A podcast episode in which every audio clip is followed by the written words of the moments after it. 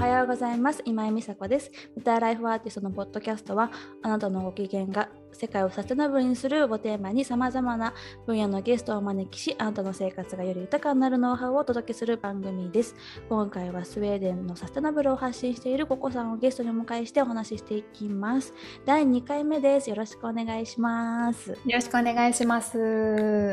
自己紹介もしとく、はいあそうだね自己紹介しとこうえっ、ー、とココです、えー、北欧スウェーデン在住のえっ、ー、とインスタグラム、YouTube をしているものになります。で普段の仕事はスウェーデンのウェブマーケティングあ、スウェーデンの会社のウェブマーケティングなんですけれど、今は産休中で、えー、できるだけこうスウェーデンでサステイナブルなライフスタイルにしたいなと思って、えー、活動しています。はい、では第2回目のトークテーマは IPCC が公開したレポートをもとに一緒に学ぼうということです。えっと、2021年の8月9日に発表された IPCC 最新の地球温暖化の科学報告書が発表されましたね。そのことについてインスタグラムでもポコさん触れていたかと思うんですけどそのどういうことが今回地球温暖化の科学報告書の中で上がっていたかっていうことについて話していきたいと思うんですけど。うんねそうそう、うん、この前、えーと、発表になった時朝すぐにもうニュース見てインスタにあげたんだけど、うん、美佐子ちゃんもねインスタで勉強してるって読んでみるとか言って書いてたから私もレポート読まなきゃっていうふうに思った。ね一緒にじゃあ今回勉強したことをここで共有していけたらと思います。で、うん、IPCC とはあの地球変動にあ気候変動に関する環境間パネルで国際的な専門家で作る地球温暖化についての科学研究の収集整理のための政府間機関です。で今回のレポートは世界65カ国で研究されている約1万4000のレポートをもとに各国のスペシャリストコメントとレビューをしてまとめられた地球温暖化の科学的なレポートになってます。で私もねあのインスタグラムでも上げたように YouTube でカンファレンスの様子とレポートを読んだりしました。でお互い気になったところについて話し合っていきたいんだけどどこが今回一番気になった？あと実感していることとかっていうのは何かある？いやもう実感だらけだよね。気になったことも思ったこともすごいたくさんあるんだけど。実感って何かある？うんあるある。やっぱりその温度が上がってるっていうことがあるじゃない？で地球温暖化の原因が人類の活動っていうふうに断定されてさ、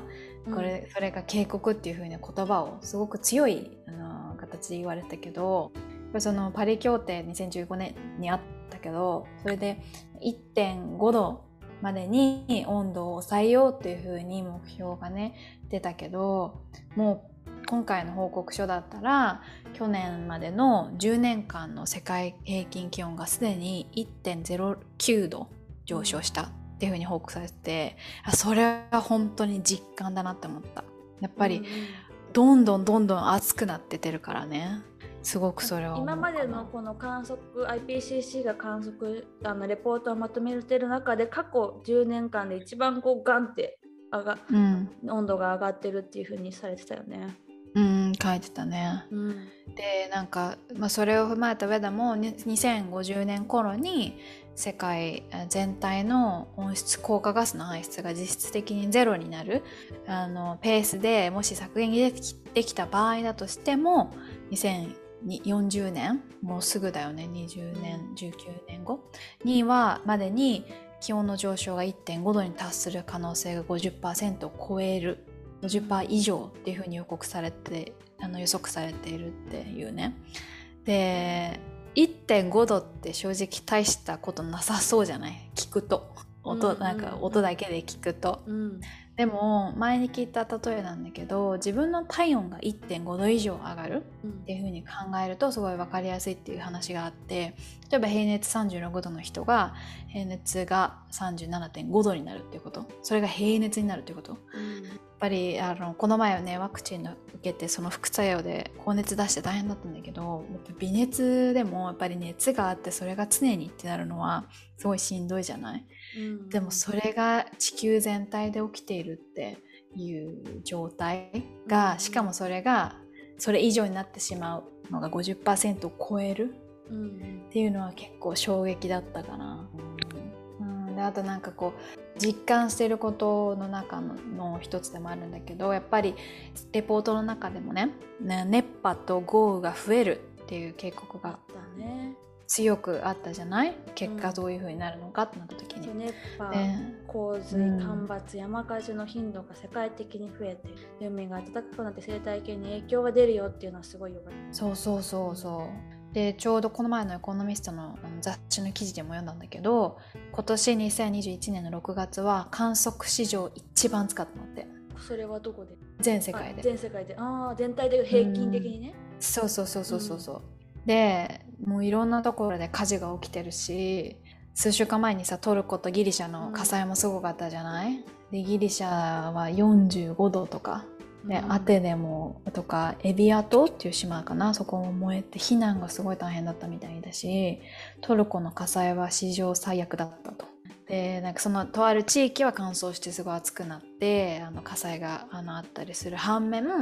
ベルギーとかオランダドイツではこの前洪水でねあの180人くらい以上が亡くなったっていうニュースもあったし、うん、スウェーデンに住んでても本当に涼しい国だったんだけど、うん、夏はね全然エアコンもいらないような国気候だったの。でもここ数年はねもうエアコンないとかなりしんどいそういう気なって前言ってたねスウェーデンの上の方の湖で取れる魚も全然変わっちゃったみたいなあそうそうそう。北ノルウェー北スウェーデンに旅行に行った時にそこの漁師さんと一緒に海に出る機会があってそしたら漁師さんがあのこの辺の魚はねみたいな僕が、うん、30年前に食べてた魚とはもう全然違うんだよ。あったかいところあの水温が上がったから暖かいところのにいた魚が来てでもう全く変わっちゃったよ海がって言ってたの、言ってたよね、うん、逃げ場がもうないってね魚の、うん、なんかそのヨーロッパでもそういう実感があるんだね。なんか日本のニュースとか見るとさ日本も洪水とかすごく最近多いじゃない、うん。だから水害が多いんだなって思ってさこのアメリカだとねアメリカもどっちかって熱波系が多くってこの前山火事のイメージある。そう山あのハワイ島に行ってたんだけど、でハワイ島1週間滞在の後、後半が山火事でなんか住んでる人に聞いたらでこうもう避難警報も私が借りてるところも避難警報が出てるぐらいにやつでなんかハワイのその住んでるもう30年以上住んでるけどこんなの初めてみたいなことを言ってたしあと実際サンフランシスコで住んでて全然雨降らんのよ。うんもう雨の存在忘れるぐらい降ってないの。うんだからカラッカラ、ね、そうカラッカラでねあの水道代がめっちゃ上がってんのよ。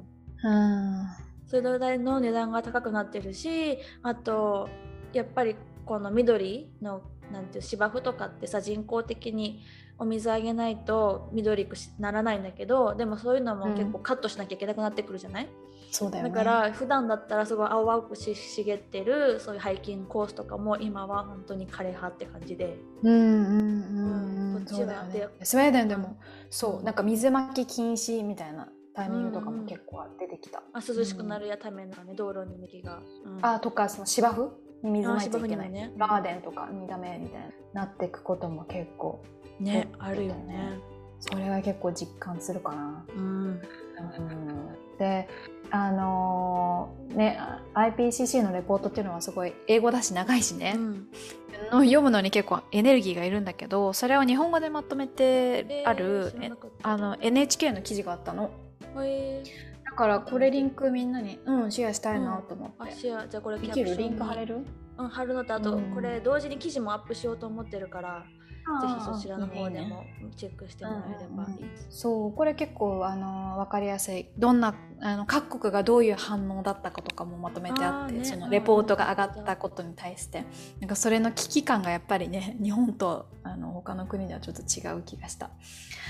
うん、面白いまとめ方だったかな。なのでおすすめ、うん、あとあの COP26 というか COP26 っていうあの United Nation Climate Change Conference っていうのがあの11月にあるんだけどあの私の友達が結構仲いい友達がスウェーデン人の人なんだけどそれに向けてのリサーチをここ半年間ずっとしていてどそのカンファレンスのテーマになる、うん、あのリサーチをしているメンバーの一人で。でだからそれをあの聞いてたのもあったからでこのねレポートも出たからちょっとその今後 Climate Change Conference がどういうふうになるのかなっていうのもすごい気になってるところかな。そ今回だからそういう人間の活動の二酸化炭素とかの排出量でこう地球温暖化がされてますみたいなことを IPCC では言ったけどじゃあ COP26 ではどういう反応をするのかっていうところかな？うんそうだね楽しみ、うん、どういうふうなあのうん、ことを言われるというかどうしていくのいける？解決策をあの話し合えるのかなっていうのはすごい気になるかな。うんうん、美佐子ちゃんはさあのレポート読んでてどんなこと気になった？実感することとかある、ね、結構その、イリノイ大学でイントロダクションというサステナビリティとか学んでて知識がこうたくさん入ってる状態で見る地球温暖化レポートっていうのはまた全然今までと違くって、うん、その自分の変化を感じるの楽しかったっていうのもいっぱいあるんだけど、うん、なんかその中でも私がこう今回自分の中でもアップデートしたい情報だなって思ったのをいくつか紹介すると、うんうん、このこの気候変動は地球のいろんな場所で急速に変化しててこの1,000年間の間に前例にないスピードだっていうところ。で例えば、うん、二酸化炭素はこの少なくとも200万年間の中で一番多くって海面上昇は少なくとも3,000年の中で一番高くってアイスの表彰は少なくとも1000年間の間で一番少なくて雪の山は少なくとも2000年の間で一番少ないっていうのがあって、うん、えー、そんなこの10年間とか特にね、まあ、経済成長以降っていうのとか近代は変化が大きいんだなっていうのを感じてだけど地球ができて46億年経つんだよね。うん、そう思うと人類で観測できてるのってすごく少ない、うん、なっていうのも同時に考え感じ考えなきゃなっていうのも思ってて、うん、なんかこの地球温暖化みたいな話をする時にこう地球がやばいみたいな地球が壊れるみたいな言葉って人類から見た地球っていうことで、うん、このアイスコアの研究で過去あのもっとねこの今200万年の間で一番多いっていう発表されたけどそれよりももっと前って地球がもっと二酸化炭素の量が今よりも多かった時っていうのもあるのね。うんうんそうだねだからあるからなんかこの地球は大丈夫なんだけど私たちが今までの同じようにしてたら困難とかが増えてしまうっていうことだから自分たちがどうしたらいいかっていうのが大事？だからなんか地球がやばいみたいなそう言い方すると結構遠く感じちゃう人もいるのかなとか思ってて、うん、でも自分が実際としてこういうね私は雨がないって感じてるし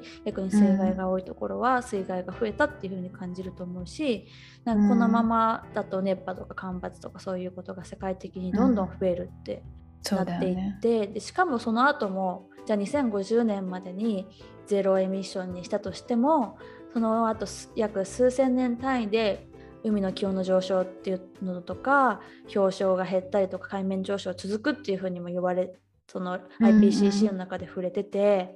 うん。ね、だから人類の生活スタイルとかを変えていかなきゃ変えていかなきゃというか、うん、変えていくちょうど過渡期が今だから、その冒頭でもココちゃんが言ってくれたようにこのトレンドじゃなくてもライフスタイルにしていかなきゃ、うん、していくことが楽しいって思える私たちでなるっていうことがなんか大事な今ちょうどポイントなのかなっていうふうに。そう本当にすごいすごくそれをもう。なんか、地球に優しくっていう私表現があんまりしっくりきてなくて、うんうん、本当にあの美佐子ちゃんが言うように、まあ、今まで氷河期だってあったし何があったって、地球としては別に大したことっていうわけでもないけど、まあ、別に地球は OK だけどそのだから地球に優しくするんじゃなくて自分たちが生きる場所そう自分に優しくなのよね。そう自分に優しくなの、まあ、自分たちが生きる場所をどう生きやすくしていくかっていうことが、なんか地球温暖化にすごく関係があるなって私は思ってる。うん、うん、